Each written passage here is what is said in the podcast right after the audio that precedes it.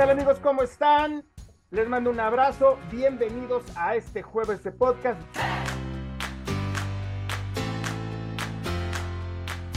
Este podcast es patrocinado por nuestro próximo evento, el e-commerce breakfast.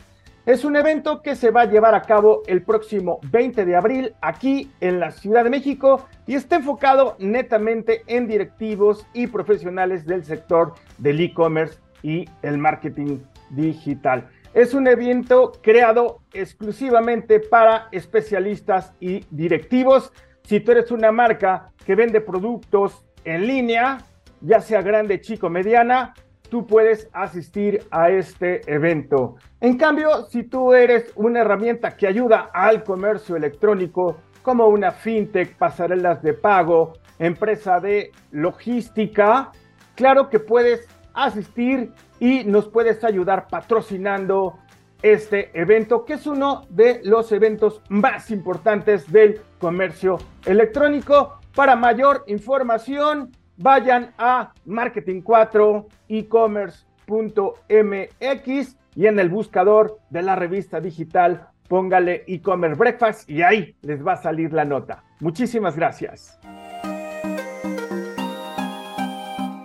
Marketing for e-commerce, learn with us, come learn. Bienvenidos a este espacio en donde siempre vamos a agregar valor, en donde tenemos invitados muy especiales y el día de hoy no es la excepción porque no tenemos ni a un invitado ni a dos, sino que tenemos a tres invitados, a tres cracks del marketing digital y el tema de este episodio efectivamente va a ser, vamos a hablar de las tendencias del marketing digital en lo que viene del 2023.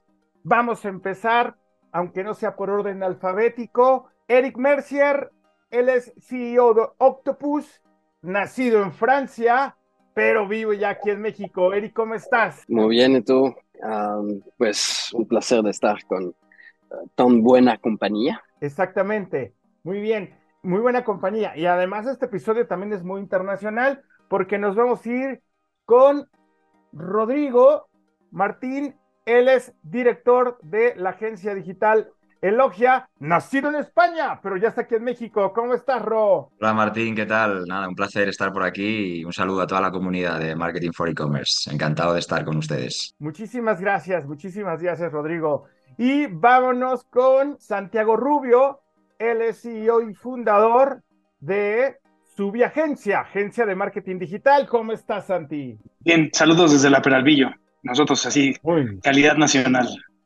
Muy bien. Luego, luego les voy a decir en realidad dónde están sus oficinas y así, ¿no? Pero bueno, ¿por qué, por qué, por qué vamos a hablar ahora de, la, de las tendencias del marketing digital? Bueno, por toda la evolución que ha habido, por el tropiezo este de la pandemia, por todo el movimiento acelerado que está habiendo en el marketing digital, ¿no? Esta competencia de las marcas de, de estar arriba de, este, de la otra. Y bueno, los cambios, el impulso de todos los canales, toda esta parte. Entonces, ¿qué les parece si, si, si vamos a comenzar? Debo de confesar que es mi primer podcast con tres invitados, tres cracks del marketing digital. Eh, vámonos, vámonos tendidos, duro, duro y directo. Santi, ¿cómo ves el futuro sin cookies? Complicado para las agencias de medios. Eh, o diferente, no, no estoy muy claro, pero, pero bueno, la verdad es que creo que llevamos 17 años eh, haciendo marketing digital y utilizando cookies para, para poderlo lograr. Y bueno, pues ahora habrá que adaptarse a, a estos nuevos retos. Ya hay mucha tecnología, ¿eh? que es que es cookieless, hay mucha tecnología que utiliza otras fuentes de información para, para poder comprar. Eh, eh, tampoco es que sea tanta, eh, pero bueno, sí creo que hemos estado muy cómodos eh, utilizando las cookies para, como fuente de información. ¿no? Eh, vamos a tener que ser bien creativos en la forma en que realizamos contenidos en nuestras propiedades, ¿no? utilizando el Zero Party Data, ¿no? que es, es, es un tema importante también todo lo que podemos hacer de retargeting, no remarketing, sino de retargeting, ¿no? A través de, de otros canales que no forzosamente sea de compra de medios. Y, y, y bueno, nada, eh, creo que también considerar ahí la compra contextual, ¿no? Y la compra basada en Search Engine, también creo que, creo que va a ser un poco el futuro. Muy bien. Rodri, ¿tú cómo ves el futuro sin cookies y cómo podremos manejar el remarketing en un, en un futuro cercano? Pues eh, al final, bueno, yo creo que el futuro es incierto porque ni siquiera los grandes players, ¿no? Nos hemos puesto o se han puesto de acuerdo, ¿no? En el mercado en cómo abordarlo, ¿no? Eh, de hecho, se ha ido posponiendo toda la desaparición completa. La realidad es que, como decía Santiago, yo creo que hay un componente de orgánico, un componente de contenido también importante, ¿no? Para que el usuario pueda acceder. Yo creo que también es importante el tener un ecosistema de datos, ¿no? de, de primera parte, es decir, de la de nuestra, ¿no? Data que nosotros tengamos en nuestro CRM, nuestro CDP o en la plataforma de datos, como lo queramos llamar, propia, y que eso podamos cruzar esa información con, eh, bueno, pues con diferentes soluciones técnicas, ¿no? A, través de tecnología server to server, ¿no? Donde podamos eh, guardar eh, IDs para hacer un match, un cruce y ese usuario más o menos inferir que es el mismo, ¿no? Y luego probablemente evolucionar un poquito, ¿no? También los modelos de medición probablemente, bueno, tratar de pasar de un modelo de atribución, ¿no? Como se tenía ahora, multitouch y demás, seguramente a modelos un poquito más estadísticos, un poquito más, eh, ¿no? Este marketing mix modeling que nos permita, pues, eficientar los canales y sobre todo no perjudicar la, compra de medios en, la pauta, ¿no? Que es el reto importante que tiene la industria en este caso. En cualquier caso, esto es como todo, ¿no? nos ponen eh, retos, para eso estamos, y yo creo que el mercado y, y las agencias en este caso, pues vamos yo creo que ya con un camino bastante recorrido en, el, en la evolución y en el estar preparados para, para, un mundo sin cookies. No nos, no nos asusta, Martín. Muy bien, muy bien, Rodri. Muchísimas gracias. Monsieur Eric, ¿cuál es su punto de vista? Pues para Rodrigo y, Santi ya, ya, dijeron la gran mayoría, entonces voy a ser más filosófico, ¿no? Es mi lado más poético, es mi lado francés. a ver, ni siquiera Google lo tiene bien definido, ¿no? Para empezar. No paran de cambiar las fechas, los adelantan, los retrasan, no, no tienen mucha idea de lo que están haciendo, parece, ¿no? Ah, uno, pienso que también toda la parte de, privacidad o, o, de control de, de, data de los usuarios sí es un tema muy importante, por supuesto. la gente realmente quiere tener anuncios que no les hablan a una necesidad. No sé, de verdad no, no lo sé. Yo, yo pongo, sí, acepto cookies, ¿no? yo, yo quiero, no quiero que me pongan anuncios que no tienen absolutamente nada que ver con, conmigo.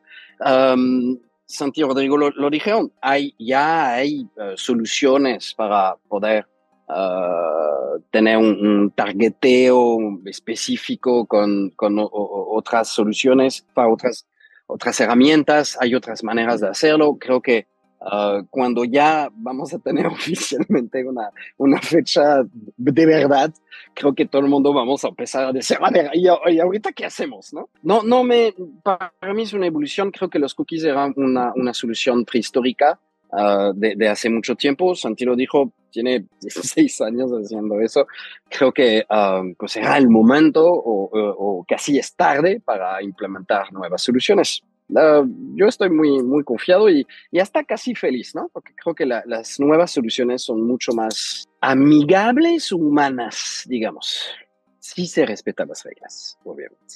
Perfectísimo, Eric. Muchísimas gracias. Amigos, si nos están escuchando desde cualquier canal podcastero, vénganse aquí al canal de YouTube porque la verdad es que van a ver el, el fondo de Eric, es fantástico porque hasta se ve muy real. La verdad es que este brother está sentadito. es real. muy, muy padre en Cancún. No, yo sé que es real, pero pues para que vengan y lo, y lo, y lo vean. Y bueno, empezamos con la parte de los cookies porque se está hablando mucho de esta parte y bueno, como que sí, como que no, como que ahí viene o como que no viene, ¿qué vamos a hacer? ¿Qué no vamos a hacer? Eso es lo que estamos hablando y es por eso que comenzamos con esta pregunta. Eh, Rodri, ¿qué te parece si nos cuentas este, un poquito de Logia y un poquito de, este, de tu trayectoria? Perfecto. Sí, bueno, yo, aunque no, ya comentaste, mi acento me delata, ¿no? No puedo esconderlo demasiado. Llevo ya ocho años aquí en México, en el mundo de la agencia, ¿no? En Elogia llevo menos tiempo, ¿no? Llevo, empecé en este año 2023. Eh, bueno, con el objetivo de eso, de impactar ¿no? en, las, en las marcas, ¿no? En un, en un mercado cada vez más competido y donde nos exigen ¿no? más, más servicio, más resultado, más dinamismo, más agilidad, ¿no? más innovación. Eh, sin que eso implique ¿no? necesariamente crecimientos de igualas y de fees, ¿no? Esa es la, la, realidad y pues nos tenemos que adaptar un poco a ese mercado, ¿no? Mi background viene mucho de la parte de data, ¿no? A mí me gusta mucho analizar entender un poquito la, ¿no? las, eh, bueno, lo que, los datos, ¿no? lo que nos dicen y a partir de aquí articular todas las estrategias integrales, ¿no? Tratar de llevarlo, yo creo que ya la, eh, este enfoque, ¿no? De agencias creativas y agencias eh, digitales, ¿no? Y luego está el de performance y luego, ¿no? Yo creo que cada vez eso va menos, sino que tenemos que hablar un poco el mismo idioma, aunque sean equipos diferentes o, o personas distintas o agencias distintas y que haya un ecosistema integral que nos permita construir ¿no? hacia un mismo objetivo desde los canales digitales. O al final, el usuario es el mismo ¿no? y está en los diferentes canales y la clave es cómo le hablamos en cada uno de esos puntos de contacto como marca. ¿no? Entonces, bueno, este es el, reto que tenemos y en mi caso en particular, pues el reto de, de dar esta capa de data, de tecnología y que nos permita, pues, eh, mejorar los resultados de, de los clientes que nosotros tenemos en la agencia. Perfectísimo, Rodri. Muchas gracias. Santi, platícanos de su agencia y un poquito de tu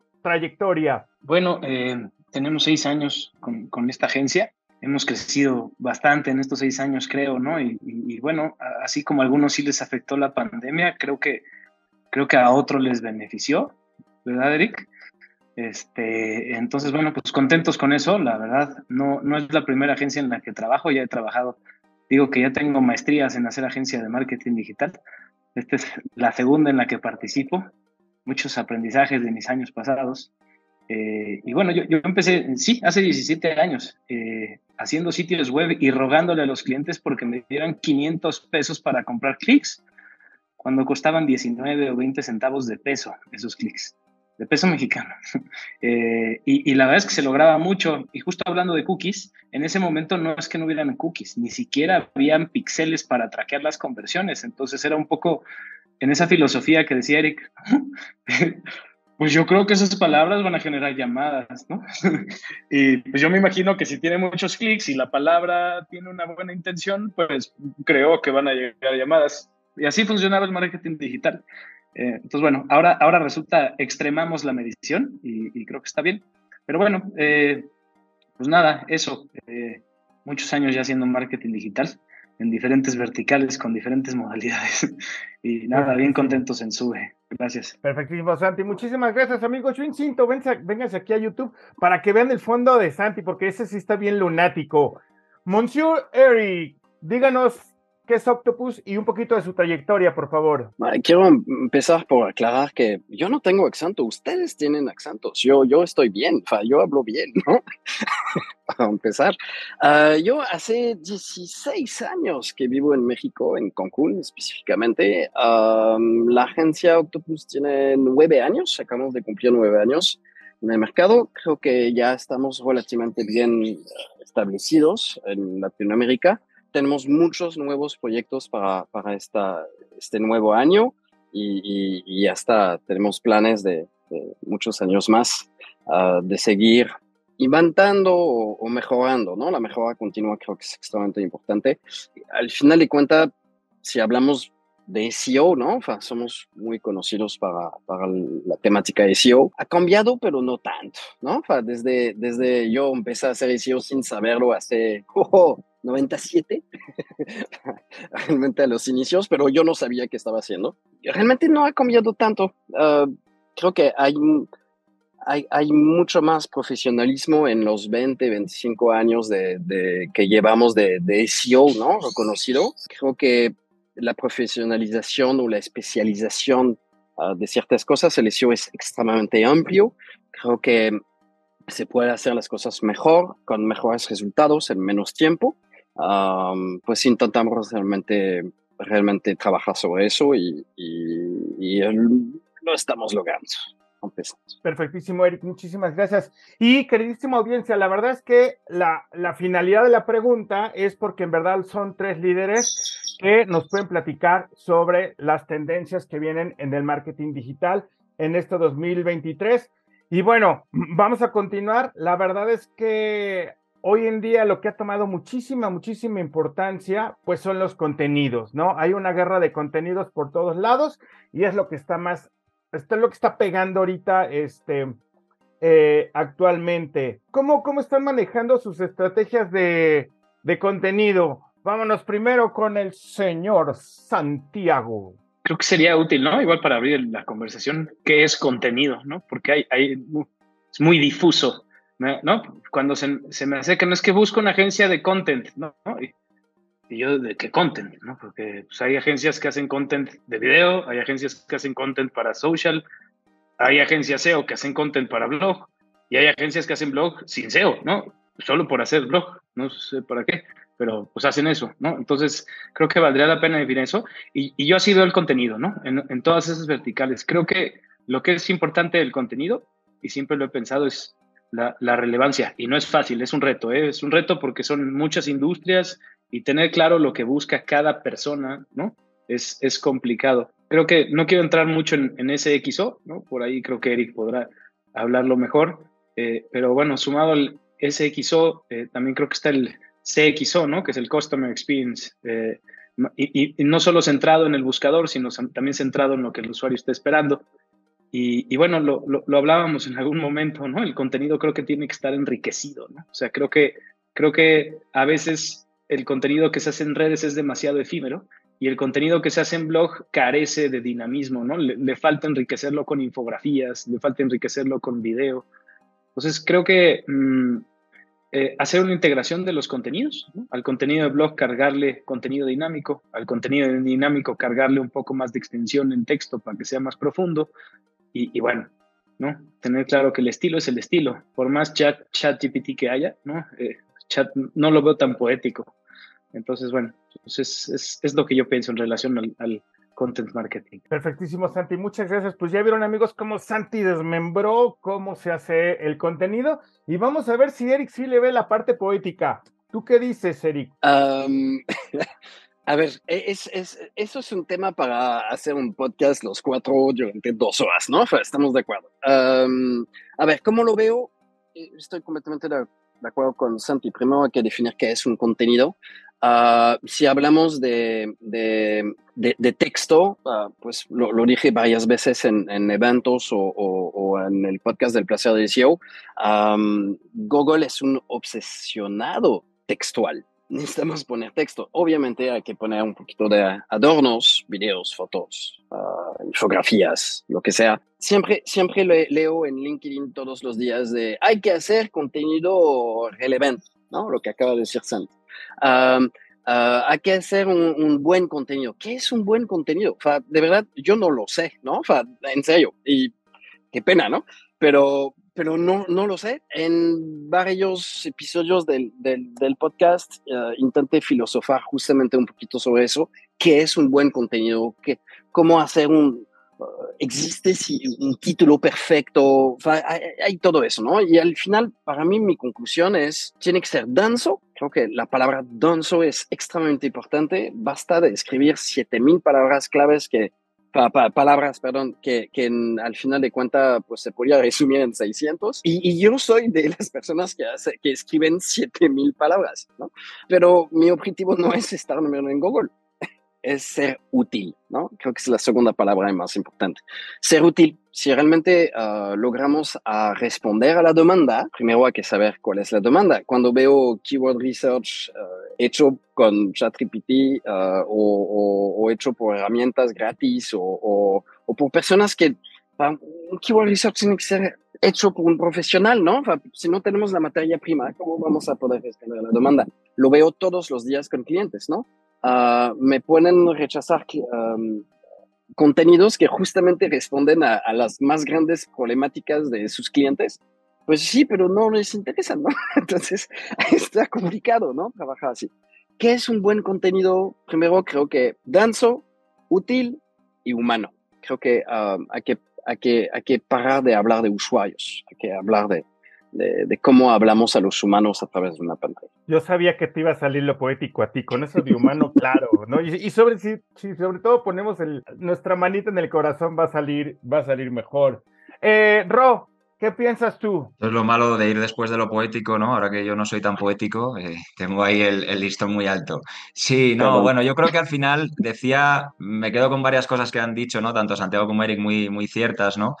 Eh, también pensar en el objetivo, ¿no? ¿Cuál es el objetivo del contenido? Hay un objetivo de contenido para posicionarme como, como, como, como web, ¿no? Como sitio web. Hay un contenido para generar esta conexión con el usuario y una forma de interacción hay un contenido enfocado a la experiencia, ¿no? Para que realmente no te va a ayudar a vender más ni te va a generar, pero pues oye, eh, hay cosas de realidad aumentada que sirven para posicionarte como compañía innovadora, ¿no? Más allá de, ¿no? de, realmente la utilidad per se, ¿no? De esa acción. Entonces yo creo que en función del objetivo es cómo se, cómo se articula, ¿no? Decía una cosa, Santiago, importante, la relevancia, ¿no? Yo creo que es, esta es la parte importante de todo esto, ¿no? la relevancia y lo que decía Eric de lo útil y la tercera keyword que extraigo, ¿no? Para hablar el mismo idioma que en este caso que Eric, la keyword que extraigo es la respuesta, ¿no? A la demanda, ¿no? Yo creo que esto es importante escuchar lo que se habla en redes sociales para yo, si quiero dar una respuesta a una necesidad y lo que se busca, ¿no? En los buscadores eh, de Google o los que sean, ¿no? Porque hay más buscadores, eh, TikTok, etcétera, pues yo adecuar un contenido de acuerdo a eso, ¿no? Es verdad que cada vez hay una tendencia más en el mercado, ¿no? A ser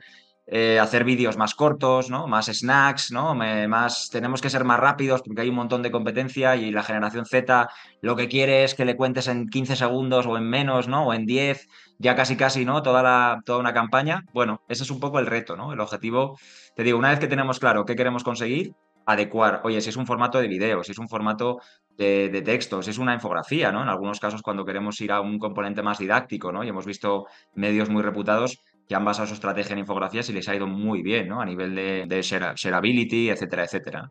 Entonces, yo creo que ese es un poco el reto, escuchar, entender un poquito lo que el, lo que el mercado necesita, lo que el cliente, en este caso la persona, ¿no? Que decía Eric, el humano, ¿no? Necesita y a partir de aquí nosotros entender cuál es el mejor camino para cubrir esa necesidad o llegar a ese impacto que el, que el usuario necesita, ¿no? Ya sea a través de video o a través de, ¿no? de, de otros canales. Sabíamos que YouTube era el, segundo buscador, ¿no? Bueno, ahora TikTok también está creciendo muchísimo en este aspecto y son búsquedas que van a un video, ¿no? O sea que al final, tradicionalmente pensábamos que la búsqueda de Google, ¿no? Que era más de texto y demás, era lo, lo normal. Bueno, ya casi casi pues ya podemos incluir la parte de imágenes, videos, ¿no? etcétera, etcétera. Y esto yo creo que es el punto al que, al que debemos ir, ¿no? Como, como industria. Perfectísimo, Ro, muchísimas gracias. Y la verdad es que para esto es podcast, ¿no? El contenido es un verdadero dilema y va a tener mucho más sentido para un segmento que para otro sentido. ¿Cómo lo vamos a manejar? Tenemos que saber los, los objetivos a quién le vamos a llegar. Están evolucionando, como dijo Rodrigo, pues toda esta parte, ¿no? El YouTube, el TikTok, los videos cortos. Y ya que estamos en esa situación, ¿cuál es la importancia del contenido, del contenido de nuestras redes sociales en, en las estrategias, mi querido Santi? Platícanos. Es que depende de la estrategia, ¿no? Esa es una muy buena pregunta, pero la respuesta es muy depende. Eh, habría que ver tanto la industria, el objetivo de negocio, ¿no? Habría que ver a qué etapa del embudo es que le quieres hablar, ¿no? Eh, pero, pero bueno, yo creo que teniendo claro eso, puedes tener claro los objetivos del contenido, ¿no? Eh, yo, yo, yo siempre que analizo, no, güey, en serio, y yo siempre que analizo, ¿no? Ah, creo que hay tres tipos de clientes, ¿no? Los que quieren awareness, los que quieren leads y los que quieren eh, transaccionar, ¿no? Los que quieren e-commerce.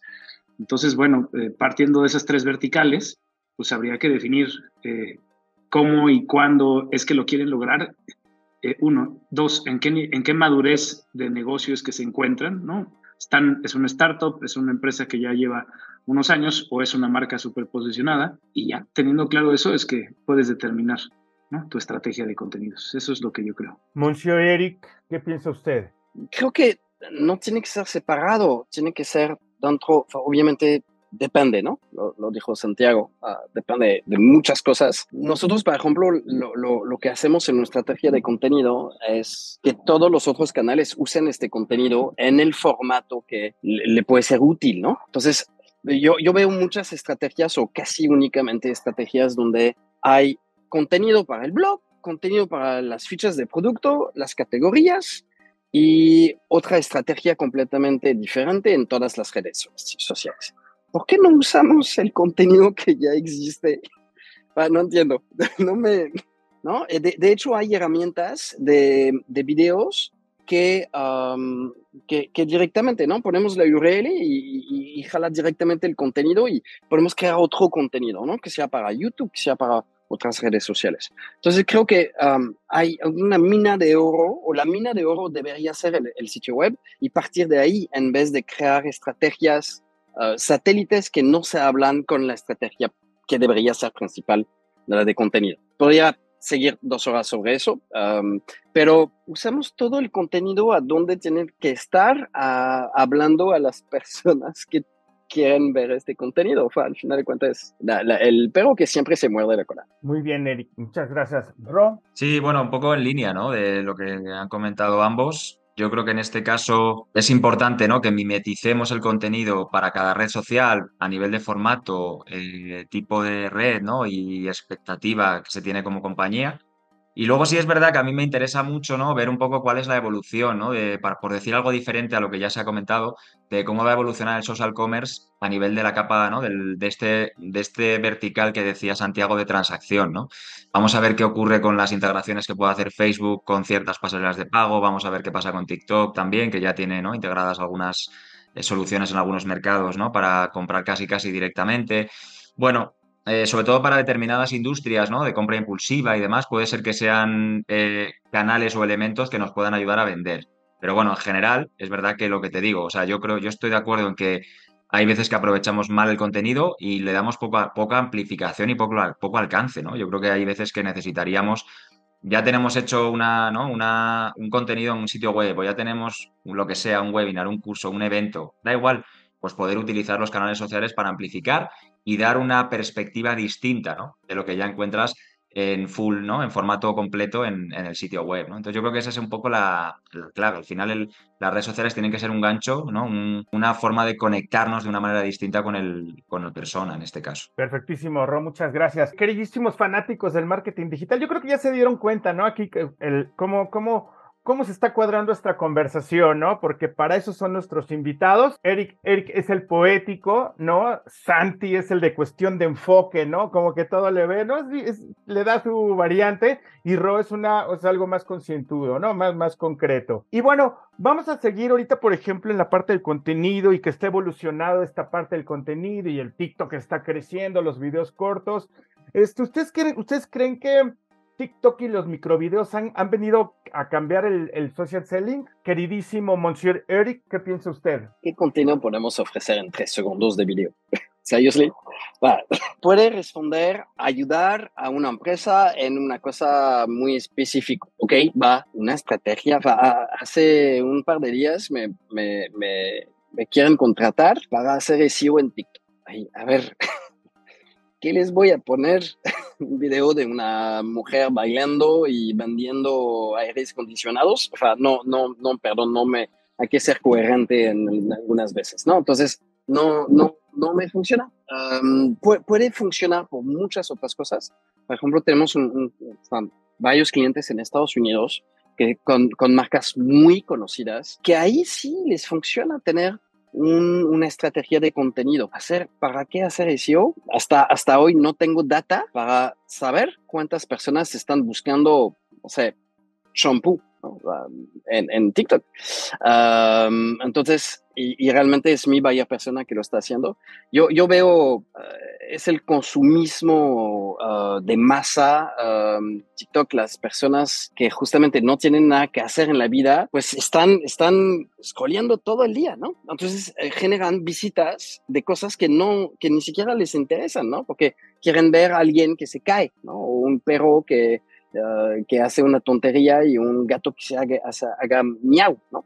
Realmente, si, si, si, si analizamos toda la data o si tendríamos acceso a la data que TikTok no nos da, pues creo que el impacto sería mucho más chiquito de lo que podríamos imaginar en cuestión de visualizaciones, que son mil millones todos los días o algo así. Realmente, data útil hay para tomar decisiones o lo hacemos al lo que llamo el narizómetro. Eric, muchas gracias. Querido Rock, ¿qué piensas tú? Bueno, a ver, esto de, TikTok, eh, hay una realidad que es que cada vez los usuarios están más tiempo ahí, ¿no? Y utilizan más. Y contrariamente a lo que muchas veces se pensaba, ¿no? Que era una generación muy joven, una generación Z, evidentemente hay bastante porcentaje de Zetas, pero ya menos, es decir, el porcentaje, es decir, hay más millennials, ¿no? No porque hayan bajado en volumen los Z, sino que los millennials también están, ¿no? Incluso alguno de generación X.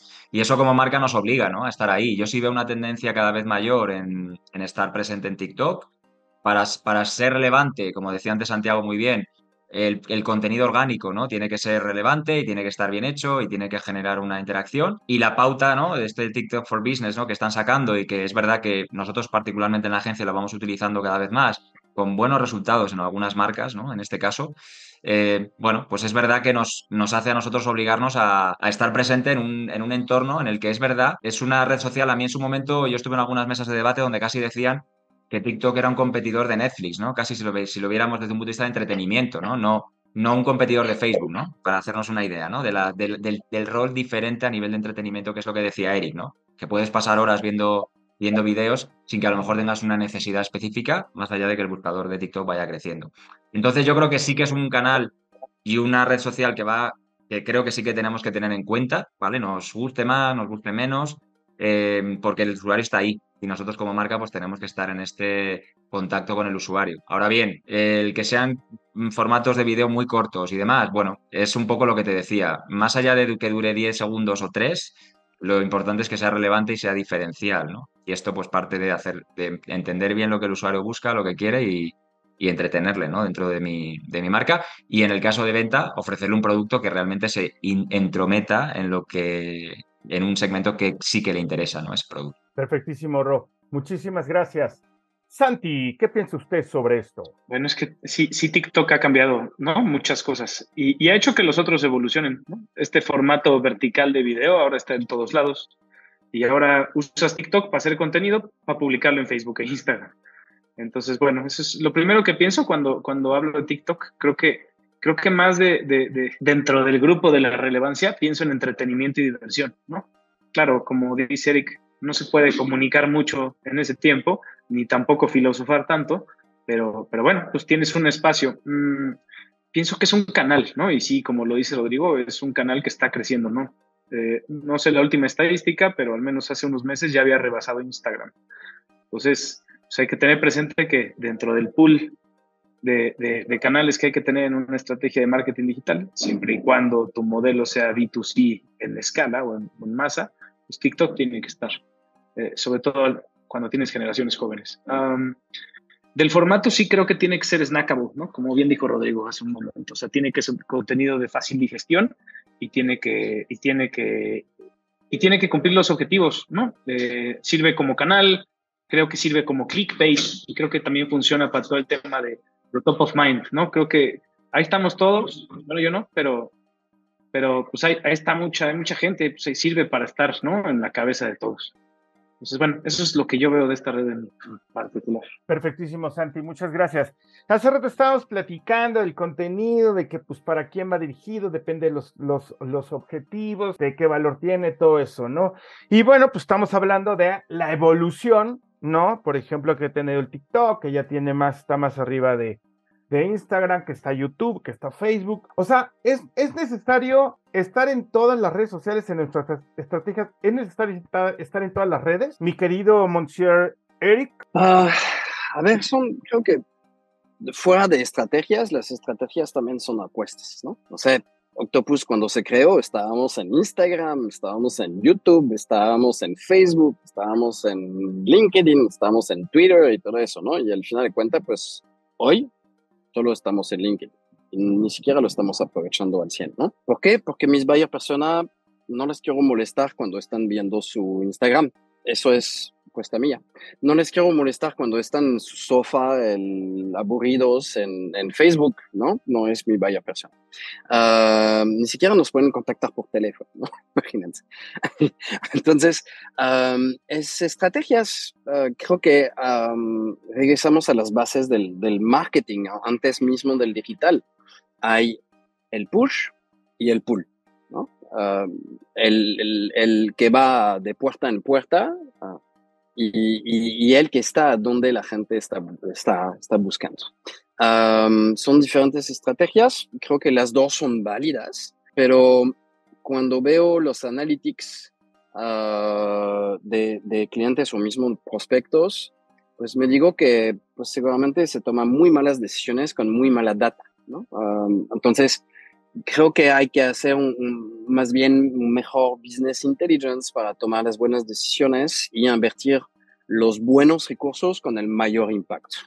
Resumiendo más o menos ahí menos poético, pero mi línea de pensamiento siempre fue estar a donde, donde mis buyer persona están buscando. Para mí es el SEO. En la agencia hacemos muchas otras cosas, pero creo que el SEO no es que creo, es el canal de adquisición digital más grande de frente a todos los demás, ¿no? Una, una empresa que sigue invirtiendo mucho en ads y en redes sociales y, y no tiene un buen SEO, creo que creo que es una muy mala estrategia. Mercy, mercy, Eric. Eh, y a ver, para que no se nos distraiga Santi, a ver, Santi, ¿qué, qué piensas tú? Eh, no, no es necesario. Creo que cada, no, y, y, digo siempre que me empiezan con que, no, es que debemos de aparecer ahí, debemos de aparecer allá. Pues bueno, si esa es tu estrategia, pruébala, ¿no? Este, está bien, ¿no? Es, es lo, lo, lo, más, o sea, para decir que algo no funciona, pues hay que probarlo, ¿no? Y comprobarlo. Eso es, eso es lo que creo. Mm, sí, sí creo que la, las personas que están en el buscador, como lo menciona Eric, están un poco más abajo en el, ¿no? en el embudo, tienen una mayor intención de compra. El problema de, ¿no? de, de, de, de los que están en buscadores es que quizás no es una masa tan grande, ¿no? Están solo los que ya están más interesados, eh, están en un proceso más abajo en el embudo. Falta, ¿no? Ahí trabajar a los que están un poco más arriba en el embudo, pero, pero sí, también, también lo creo. Creo que las estrategias son varias, creo que los canales son varios y creo que mucho depende de los demográficos y de los intereses para definir los, los canales y las redes que son los adecuados para tu modelo de negocio, ¿no? Hay, hay, hay marcas, hay empresas, hay organizaciones que les funciona TikTok, hay otras que no. Y reitero, no solo es porque estén tus audiencias ahí, también es tu filosofía, ¿no? ¿Cómo quieres llegar? ¿A dónde quieres llegar? ¿Y bajo qué presupuesto, no? Porque también producir contenido para TikTok, pues no es lo mismo que para otras redes, tiene sus implicaciones. Justo ahorita en la agencia, ¿no? Pues pusimos un foro específicamente para producir contenido de TikTok, porque para eso sí se requiere producción. No, no es lo mismo que con otras redes que lo puedes hacer ahí, ¿no? Detrás de un monitor. Perfectísimo, Santi. Muchas gracias, Ro. ¿Tú qué piensas? Sí, un poco por la misma línea, ¿no? Yo iba a decir que estoy de acuerdo con los dos en cuanto al buyer persona, ¿no? Yo creo que es importante que estemos en, la, ¿no? en las redes donde esté nuestro segmento. También, ¿no? La afinidad y también la industria, ¿no? De mi, a lo mejor hay determinadas industrias o verticales que no son muy propicias para ciertas redes sociales, ¿no? Por la conversación que se genera, por los comentarios a veces negativos y la reputación de ciertas marcas, ¿no? De ciertos servicios.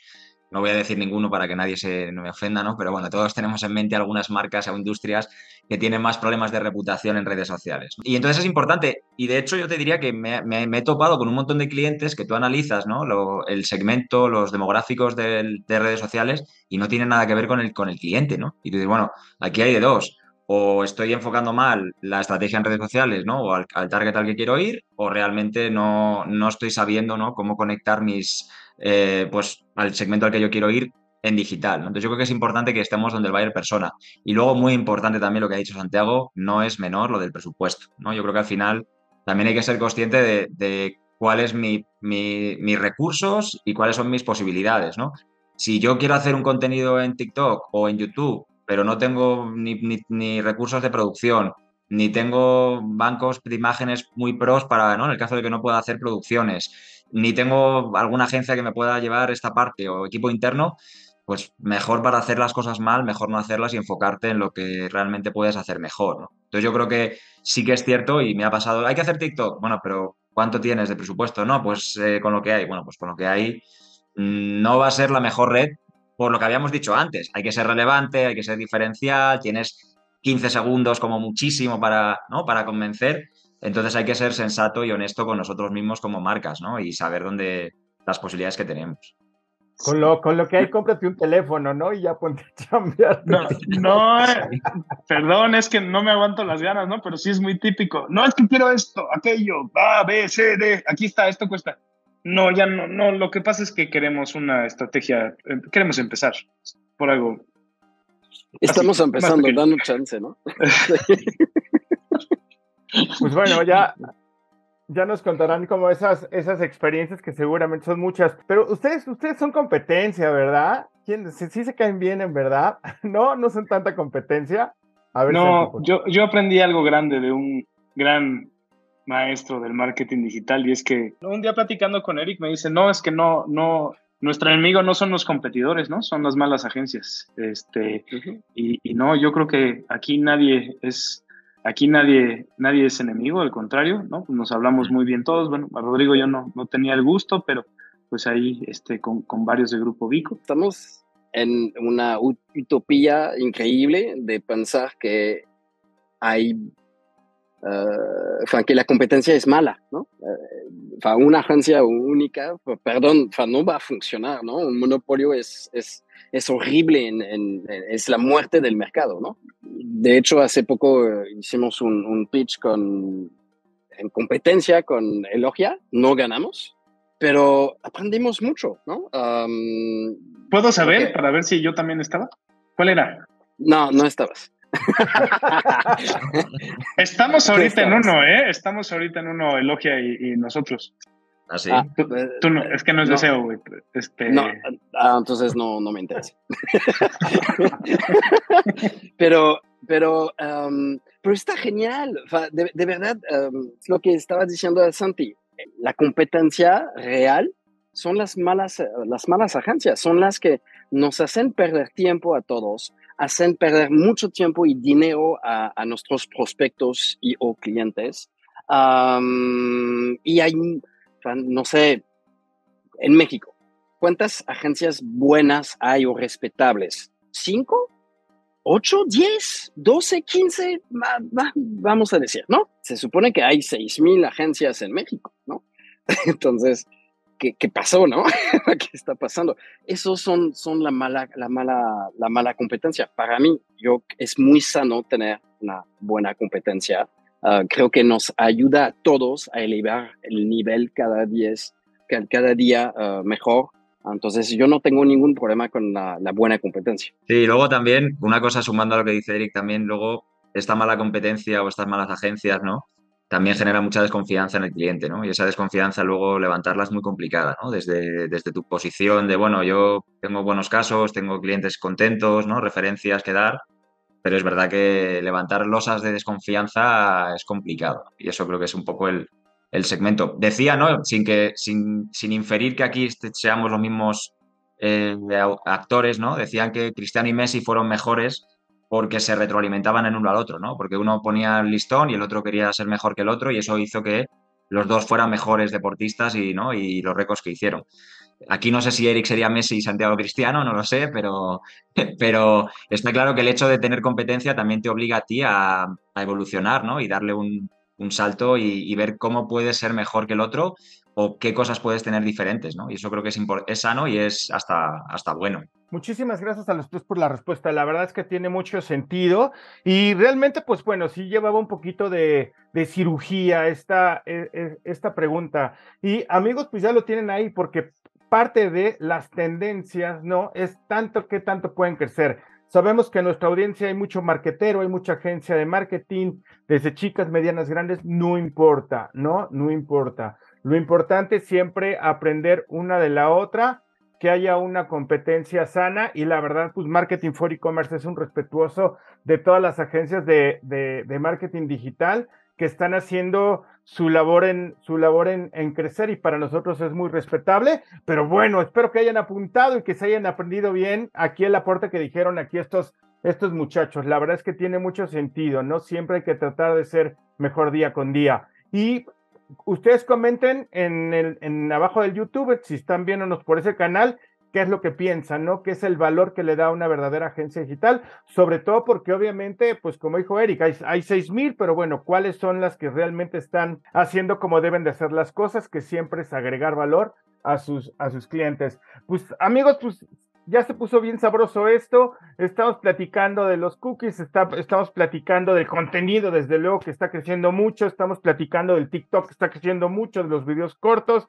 Toda esta parte, todo enfocado a lo que viene el 2000, 2023. Y bueno, voy a hacer un poquito switch de, de tema, ¿no? ¿Por qué? Porque en el último trimestre del 2022 y el primer, este, primer trimestre del 2023, nosotros como una agencia de marketing, este, como una, como una, un medio de comunicación, nos están llegando muchos, muchos contenidos sobre que aparecen empresas de marketing conversacional. Entonces, esto, esto me gustaría ponerlo, ponerlo en, en, en la mesa, ¿no?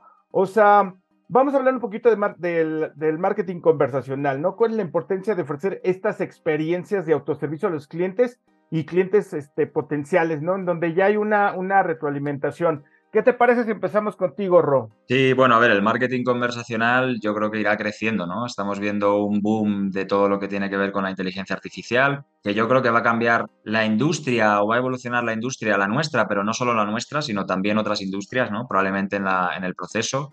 Yo creo que el marketing conversacional lo que nos tiene que hacer a nosotros es evolucionar a nivel de forma de trabajo y a nivel seguramente de perfiles o forma de uso. Yo no creo que sea algo que vaya a sustituir 100% ¿no? el, segmento humano ¿no? o toda la inteligencia humana, sino que creo que va, va, a convivir.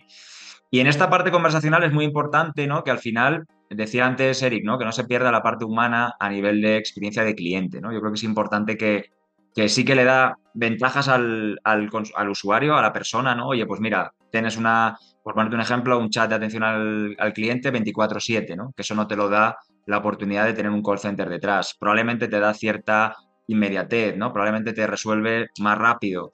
Em, bueno, te da como estas cosas. A los anunciantes que les da, a las marcas que les da, bueno, les da probablemente reducción de costos operativos también, ¿no? Para no tener una, un turno de noche, por ponerte un ejemplo. Entonces hay cosas que tenemos que, que trabajar. Yo creo que irá creciendo, ¿vale? En este caso yo sí creo que todo lo que tenga que ver con la conversación, tanto para atención al cliente como también para venta, va a ir hacia arriba.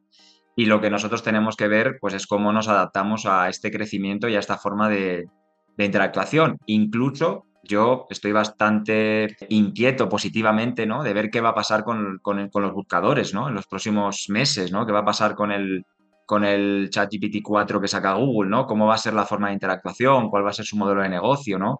¿Qué va a pasar con la parte de Microsoft, ¿no? Que ha invertido un montón de dinero en este sentido.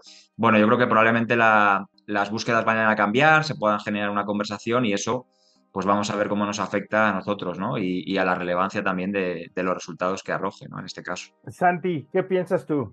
Yo, yo creo que sí se va a poner muy interesante, ¿no? Este año con ChatGPT 3 ChatGPT 4, ¿no? Ahora con Bard, ¿no? El, el equivalente de Google, como bien lo dijo, como bien lo dijo Rodrigo. Yo no soy materia, o sea, yo no soy un gran experto de lo que es el marketing, eh, conversacional. Sí que tengo un cliente, ellos se llaman Bossy, es una empresa que solo se especializa en eso, ¿no? Y tienen su, su asistente de voz. Y está muy interesante, ¿eh? O sea, sí, sí, la cantidad de soluciones que, ¿no? La cantidad de soluciones que pueden atender, o sea, no solo es un tema de atención al cliente y venta, ¿no? Es de cobranza. Es, es, es, un sistema que también, incluso hasta notificaciones para carrito abandonado, ¿no? O sea, hay muchísimas cosas que yo dije, ¿cómo? ¿Carrito abandonado? Claro, ¿no? Hay un asistente de voz te llama y has dejado, has dejado tu, has dejado tus pañales en el carrito, ¿no? Este, está, a mí me parece como, como muy interesante. Entonces, eh, sí, yo, yo creo que hay un futuro interesante, la verdad aunque no soy el más experto, pero sí lo creo. Monsieur, Monsieur Eric. De acuerdo, uh, completamente de acuerdo, pero soy, soy de la, tengo la filosofía que nadie es indispensable. ¿okay? Entonces, si una herramienta, una inteligencia artificial lo hace mejor que un humano y más rápido, go, ¿no? ¿Estamos de acuerdo? Go. Si hablamos de la parte de atención uh, cliente, más la parte conversacional, automatizada, digamos, gracias a la inteligencia artificial, uh, si lo hace mejor justamente que una persona que odia su trabajo y que no es amable con la persona que está chateando a las 4 de la mañana para solucionar, no sé, tal cosa del e-commerce, pues mucho mejor una inteligencia artificial para hacerlo, ¿no? Hace 16 años que vivo en México, ya es casi una vida, hay un, una calidad pésima de atención al cliente de las empresas específicamente mexicanas. Y entonces, por favor, que, que ya se meten todos en inteligencia artificial, mejoran eso, por favor. Tiempo de respuesta, calidad de la respuesta, si, si un, un algoritmo lo puede hacer mucho mejor que un humano, por favor. Muchos van a perder su trabajo, pues sí, pero quizá hay otros trabajos que hay que crear, ¿no? Al final de cuentas, selección natural, ¿no? También filosofía de la selección natural es extremadamente importante. Adaptarse o morir.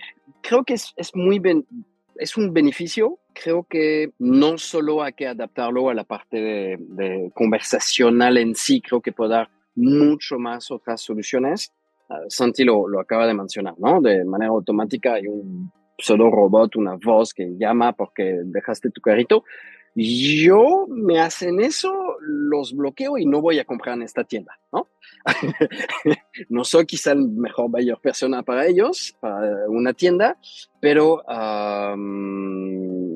creo que hay que respetar los funeles, creo que no hay que forzar a la gente. un ejemplo, en Octopus hasta hoy no buscamos un solo cliente, no forzamos ninguna banda no soy la mejor empresa eh, que puede ser representativa a eso. Creo que si se hace de manera inteligente, puede ser una mejora absolutamente increíble. Perfectísimo, Monsieur Eric. Muchas gracias. Caballeros, metaverso. ¿Qué piensan sobre el metaverso? Señor Santi. Yo, yo no sé qué vayan a pensar aquí mis compañeros, pero yo a mi edad yo, yo, creo que, yo creo que es parte del, es parte del journey, ¿no? Del journey de, de compra, ¿eh? Y esto, y esto que voy, creo que, o sea, no es algo que a mí me llame, yo no tengo ningún, o sea, no, no tengo los lentes, no, o sea, estoy muy lejos, pero sí creo que participa, ¿no? Y va a participar cada vez más, ¿no? Así como ahora, pues vamos, ¿no? Buscamos en Amazon, vamos, luego, ¿no? Buscamos en Google eh, y terminamos comprando quizás en la tienda de, ¿no? De la marca. Mm y a eso lo sumamos la visita en la, en la tienda, en punto de venta, yo creo que ahora se va a sumar la experiencia de metaverso como parte del journey completo. No, no, no creo que venga a restar ventas a ningún lado, solo creo que, creo que viene a sumar. Y siempre que hablan del metaverso, ¿no? me acuerdo mucho de esta película de Ready Player One, creo que se llamaba, ¿no? que pues, la verdad es que ya nadie quería vivir ese mundo real, querían estar en el mundo ficticio. Creo que no sé por qué no ha entrado más rápido, pero creo que, creo que va a entrar en, el momento adecuado. Perfectísimo, Santi, muchas gracias. Rodri, ¿tú qué piensas? Sí, a ver, el tema del metaverso es algo que a mí me, me llama la atención y me sorprende, ¿no? Porque es algo que en teoría es mm, innovador, pero pues lleva años, ¿no? Yo ya Second Life, ¿no? Se, estaba, se utilizaba algunas marcas, ¿no? Incluso quiero recordar que Zara en su momento, ¿no? La tienda de ropa tenía una, tienda allí, ¿no? En Second Life. Eh, aunque sea un grupo que no se caracteriza por tener publicidad ¿no? y demás, eh, bueno, yo creo que, el, como dice Santi, yo creo que, tiene, que el metaverso va a ser un complemento ¿no? y que nos va a ayudar a mejorar un poco la, la experiencia de cliente, la inmersión, probablemente la presencia de las marcas desde otro punto de vista, ¿no? Y bueno, yo creo que puede hacer una forma de interactuación diferente, que es parte de lo que necesitamos de aquí al futuro o de los próximos dos años, ¿no? Porque esto va tan rápido que el futuro ya no sabes si son diez años o es el año que viene, ¿no? Eh, con lo que tenemos, pero que realmente es una forma diferente de, conectarnos, ¿no? Y de, generar esta experiencia, oye, pues mira, conectar la parte física con la parte eh, online, ¿no? Y poder tener una experiencia digital en tienda física, ¿no? Llamémoslo así, o, con realidad aumentada o con tu avatar, ¿no? Bueno, yo personalmente es algo que a mí no me encanta, ¿no? Como, como usuario, en este caso, poniéndome la cachucha de usuario, pero sí creo que es algo que como complemento y como experiencia de cliente, pues puede ser que vaya, que vaya creciendo. Eh, ahora bien, no creo que sea un canal de venta mm, que se vaya a poner como el, top 3 de, ¿no? de las compañías. Sinceramente, o, a nivel de presupuesto tampoco. Gracias, Rod. Monsieur ah, eh, les invito a leer el artículo que publiqué en Marketing for E-Commerce sobre el metaverso y el SEO, ah, donde estaba filosofiando un poquito sobre cómo lo podríamos aplicar. A ver, creo que el metaverso es algo, es una, una, una fantasía humana que ya tiene muchos años. Uh, mencioné una película, ya no me acuerdo el nombre, uh, de 1927, algo así, que medio estaba hablando de eso, ¿no? Sin saberlo. Hablamos otra vez de experiencia de usuario, experiencia de humano, ¿ok? Imagínense, hay Cartier, Cartier, um, ya hizo su tienda metaverso. ¿En serio? interesante me, voy a, a, perder, que me hablan bonito, que me traten como rey, que me hacen sentar en una, un, cuarto que no todo el mundo entran y que, que alguien viene a, enseñarme, no sé, joyas o, o, gelores, que me voy a perder el champagne. ¿En serio? ¿De verdad? ¿Es buena experiencia? No sé, yo, yo no lo haría, ¿no? Prefiero ir a una tienda física para vivir toda esta experiencia porque no es solo el objeto, es toda la experiencia de compra ah, que, que, hace la diferencia. Pero una tienda Nike, no sé si la gente realmente necesita o los varios personas de Nike necesitan tocar la materia de la, del, del básquet o todo eso. No lo sé. Creo que ya saben que quieren antes mismo que sale en el, en el, en el, en el mercado. porque no? Ahí sí creo que podría funcionar bastante bien como tienda en línea, pero es la misma tienda en línea. Es simplemente la, la manera de vivir la experiencia que va a estar diferente, ¿no? ¿por qué no? Se pueden probar y que no sé qué, con, en, el, en el foot, ¿no? En el terreno de fútbol para probar sus tenis y todo eso.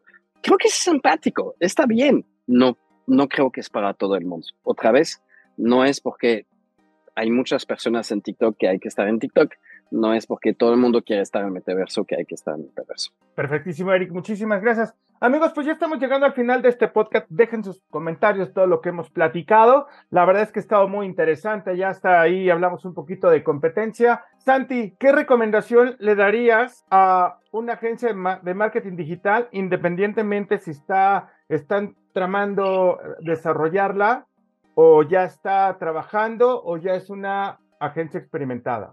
Mm, sí, lo, primero que les diría es que busquen ser de esas 25 buenos competidores y no de esos 5.975 malos competidores.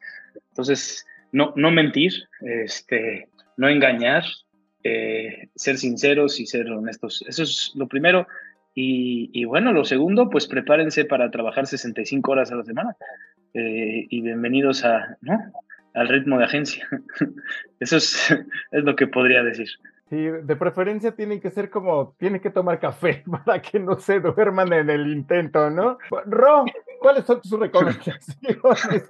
¿Cuáles son tus recomendaciones? Por sumar, por sumar, lo que dice Santi, yo les diría que, que lo hagan con pasión, ¿no? Porque si no, si no le pones pasión a este mundo es complicado, ¿no? Que recibir golpes, ¿no? Estar siempre con la tensión eh, al final, pues oye, te tiene que gustar, ¿no? Esto, ¿no? Y los que estamos aquí yo creo que nos apasiona este, este mundo y por eso llevamos años, ¿no? En este, de este lado de, de la visión de marketing desde las agencias.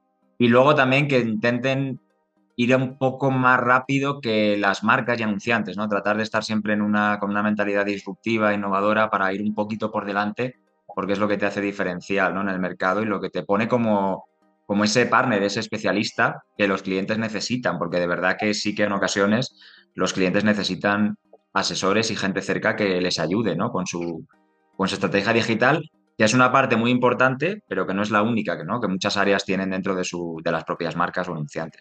Perfectísimo, Ro. Muchísimas gracias. Monsieur Eric. Creo que Santi ya lo resumió extremadamente bien. Rodrigo añadió la capa más. Um, Sí, pasión, locura también creo que hay que ser muy inconsciente. La honestidad consigo mismo también creo que es una, una calidad absolutamente increíble. Uh, no tener ninguna necesidad de dormir, por ejemplo, creo que es también muy importante. Es, es como cualquier negocio, ¿no? Creo que los negocios que, que, que siguen vivos después de cinco años, uh, creo que hay una estadística en México, por lo menos, uh, donde 99%, 99 de las empresas no pasan los cinco años por falta de pasión, porque los objetivos uh, quizás son solo ganar dinero. Creo que hay que hacer algo con, sí, con el corazón, las tripas, ¿no? Y creo que es indispensable en una agencia de marketing digital, ¿no? si no tienes eso, creo que te quedas como un freelance uh, atrás de tu website que dice agencia, ¿no? Y hay muy buenos freelancers, ¿no? O sea, nada más que ellos dicen que son freelancers, no agencia. Uh, esa es la, la gran diferencia, creo. Uh, sí, un poquito de locura, mucha honestidad y, y, y mucho y, sin ninguna ocupación y otra pasión en la vida, ¿no? Perfectísimo. Pues muchísimas gracias. Muchísimas gracias. Amigos marqueteros, pues ya lo tienen ahí, ¿no? Tres consultores del marketing digital. Muchísimas gracias, Santiago de Sube Agencia. Muchísimas gracias, eh, Rodrigo de Logia. Muchísimas gracias, Eric de Octopus. Eh, amigos, déjenos sus comentarios. ¿Qué opinan ustedes sobre la competencia entre agencias? ¿Qué opinan sobre el metaverso? ¿Qué opinan sobre las famosas galletas? ¿Seguirán? ¿No seguirán? Bueno, ya se van a desaparecer. Este, ¿Qué opinan del contenido del TikTok? Déjenos sus comentarios. Muchísimas gracias. Gracias a ustedes tres en verdad por el tiempo y por el espacio. Les mandamos un abrazo y nos vemos hasta la próxima.